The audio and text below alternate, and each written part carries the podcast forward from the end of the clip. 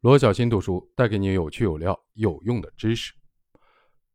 这一节分享的标题是如何通过面试快速的找到合适的工作。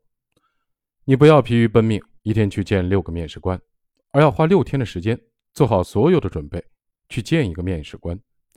第一，用一份简历应对所有的公司，这是不对的。有些人面试一下子就通过了，因为他写的简历是从面试官的角度去思考的。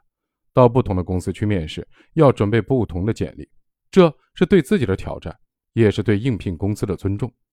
这种思维成为行为的习惯以后，会对你以后的工作有巨大的帮助。第二，提前演练，预判面试官的问题。简历除了基本信息之外，至少要呈现两个部分：你做成过哪些事儿，对面试岗位的思考。你要根据已有的信息和资料，精准的判断面试官有可能问你的问题，并为之做出有理有据的应答。第三，深度的了解公司和面试官，你需要深入掌握这个公司的情况，或者面试官做过哪些事，知己知彼，方能在面试中游刃有余。第四，对薪酬有切实预期，薪酬实际上是你对自己的价值定位。如果你随心所欲写一个高于本职位的薪酬，对方会觉得你不切实际，而与对方的讨价还价则是一个非常不明智的行为。